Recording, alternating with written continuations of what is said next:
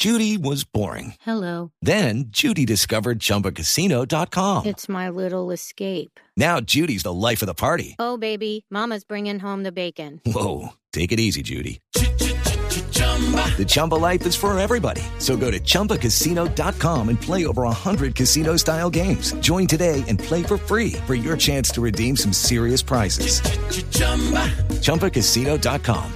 Purchase necessary. Void prohibited by law. 18 plus terms and conditions apply. See website for details.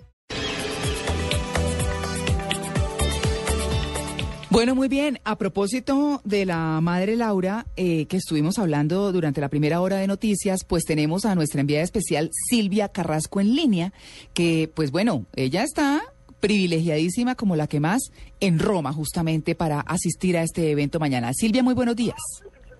¿Qué tal? Muy buenos días. Y no me lo van a creer dónde estoy. Estoy en las entrañas del Vaticano, ¿Ah, en un subterráneo donde hay un autobús y voy arriba del autobús con un grupo de colombianos. Ah, colombianos que, que están y, y están viajando rumbo a la Basílica de San Ignacio donde va a comenzar la primera vigilia en espera de la canonización de la Madre Laura. Y a mi lado tengo al padre Abelino Pavón. ¿Sabes qué les quiero contar? Que Sí. las Lauritas no son solo mujeres, sino que también hay sacerdotes Ah. que han eh, ingresado a la orden y que están eh, en este momento aquí. Y el padre Abelino Pavón es el superior de los Lauritos, le digo yo. Y él me dice que fa- eh, familiarmente todo el mundo las llama así, ¿no es cierto? Sí, en verdad, eh, soy el superior de la comunidad misioneros, la rama masculina que Madre Laura quiso muchas veces durante su vida fundar, pero algunas dificultades de camino no le dieron verlo, pero lo dejó escrito. Cuénteme, ahora, ¿cuántos sacerdotes tiene la rama masculina? Eh, ordenados son cinco sacerdotes ordenados. Luego hay uno, hay cinco profesos y trece seminaristas, todos ah, recibiendo, viviendo el carisma Madre Laura y su espiritualidad. De tal manera que somos la rama masculina y tenemos una fraternidad con las hermanas. En el carisma y en su vida espiritual no somos iguales, somos hermanos. Correcto.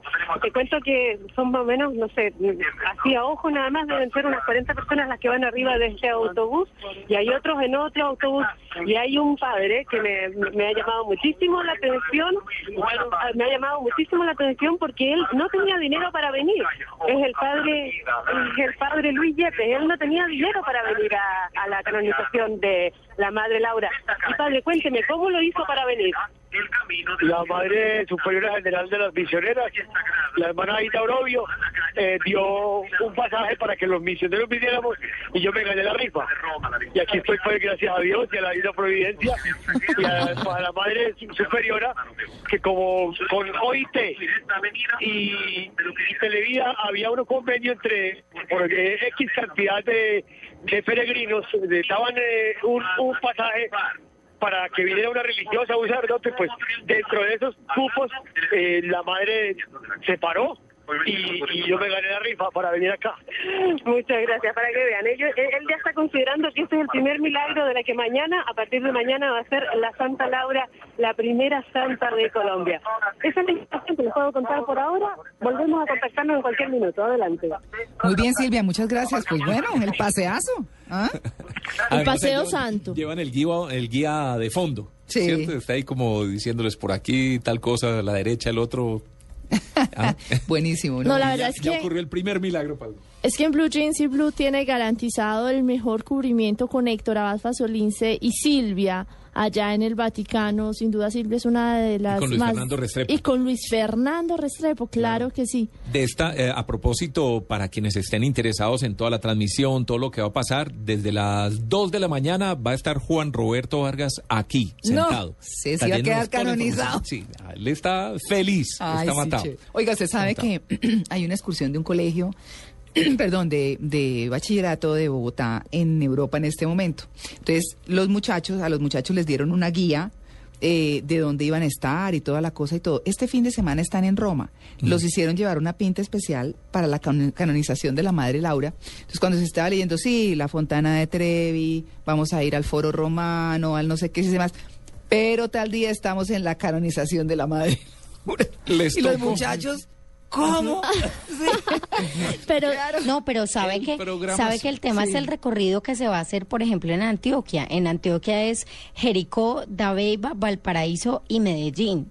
Ah, el, ¿sí? el recorrido cada vez se amplía un poquito más. Y eso, Eh, pero eso Pero es que como, porque pero lo- como el recorrido, porque Le voy a además todas qué. las poblaciones quedan Sí. muy separadas unas de otras. Sí, bastante separadas, pero le cuento que hay gente que está haciendo la peregrinación. Entonces, este fin Ah. de semana van para la casa de la madre Laura, donde nació, que es en Jericó. o sea, para Luego llegar se a la casa de la madre Laura hay que hacer un viaje como de cinco horas. Para Pues llegar a la casa de ella hay 100 kilómetros, desde Medellín hasta allá hay 100 kilómetros. Al, yo le había contado ahorita que pasaron eh, de tener alrededor de unos 3 mil a mil, incluso a veces hablaban de 600, no alcanzaban ni siquiera los mil visitantes, a 13 mil visitantes. Wow. Y de ahí pasan a tener eh, pues una cantidad de visitantes que luego se van a Dabeiba, donde ella hizo la, evangel- la evangelización al- a la comunidad en Veracatío. Y de ahí se van a, a Valparaíso, Antioquia, donde hay, al parecer, algunos familiares de la Madre Laura. No, y de ahí regresan a Medellín, No. donde está la tumba de la Madre Laura y toda la comunidad de las Lauritas en la Comuna 13. Entonces el recorrido es bastante amplio y con unas distancias, mm, digamos que importantes. Entonces se demoran por lo menos una semana, digo yo. La No. ruta la deben haber hecho Valparaíso, eh, Sí, Jericó, Valparaíso, y Jericó. después Dabeiba. Para el final, porque es que es la carretera al mar, lejísimos, yendo hacia Turbo, imagínese. Ay, Sí, no, mejor se va uno en su recorrido. carro o con el carro de una, una amiga, una familia amiga y se va uno derecho a donde la madre Laura. Usted a, a No. No llega con el carro así tanto porque pues usted ¿No? sabe que la madre, la madre Laura hizo la evangelización en esta comunidad indígena que queda la verdad la comunidad un poquito entrado el municipio. Entonces, no es que Pero es que uno para qué va a ver a la comunidad que ya. evangelizó, pues mejor va y ve donde nació la madre Laura y los ¿Sabe qué es lo que llama la atención, mijita, María los Clara? sacrificios. No, le voy a contar qué es lo que No. llama la atención. Hay una indígena que no tiene la edad, eh, no sabe qué edad tiene porque no fue registrada después de varios tiempo de ya haber sido evangelizada, pero es una mujer de alrededor de mm, más de 90 años. Ella dice que tiene mm, por lo menos 92. Habla perfectamente con una salud increíble y ella fue evangelizada por la Madre Laura y le cuenta a usted la historia de quién era la Madre Laura, de cómo la evangelizó, de cómo llegó a su comunidad. Entonces yo creo que la gente pues también está haciendo, la gente que le tiene tanta fe a este tema, pues haciendo digamos un recorrido que para ellos es importante y conversando con estas personas con las que le digo pues tienen relación estrecha con el tema de la santa. María Era, era por un supuesto. tema, era un tema obligatorio, me acuerdo, cuando estaba en el colegio hace ¡uh! ¿Sí? mucho tiempo, eh, que lo llevaran a uno a la casa de la madre, la, bueno, al, ¿Ah, sí? al- al convento en Medellín, claro. Ah. Allá En la estuve, Comuna conocí 13, la nada más y cama. nada menos. Claro, en Ah, esa Tito ya época- hizo ese paseo. Sí, en esa época no se llamaba la Comuna 13, era el convento de la Madre Laura, y uno iba y lo llevaban y le mostraban todas las Ah, en la pertenencias y todo lo demás.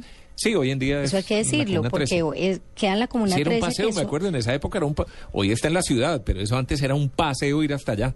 María Clara, hay que decir que es un lugar oyentes. complicado, hay que decir que es un lugar complicado, hay- es un lugar donde hay bastante conflicto, digamos, Atención, eh, atención, Bacrim y demás. Cuénteme. Que es que Natalia se va a hacer regañar de los oyentes.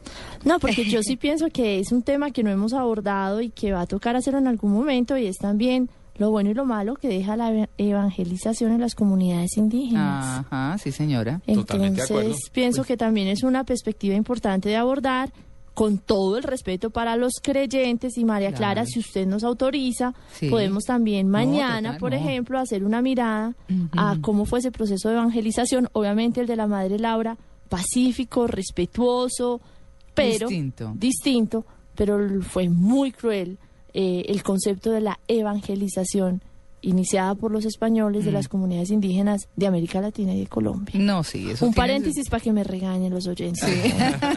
no, para nada.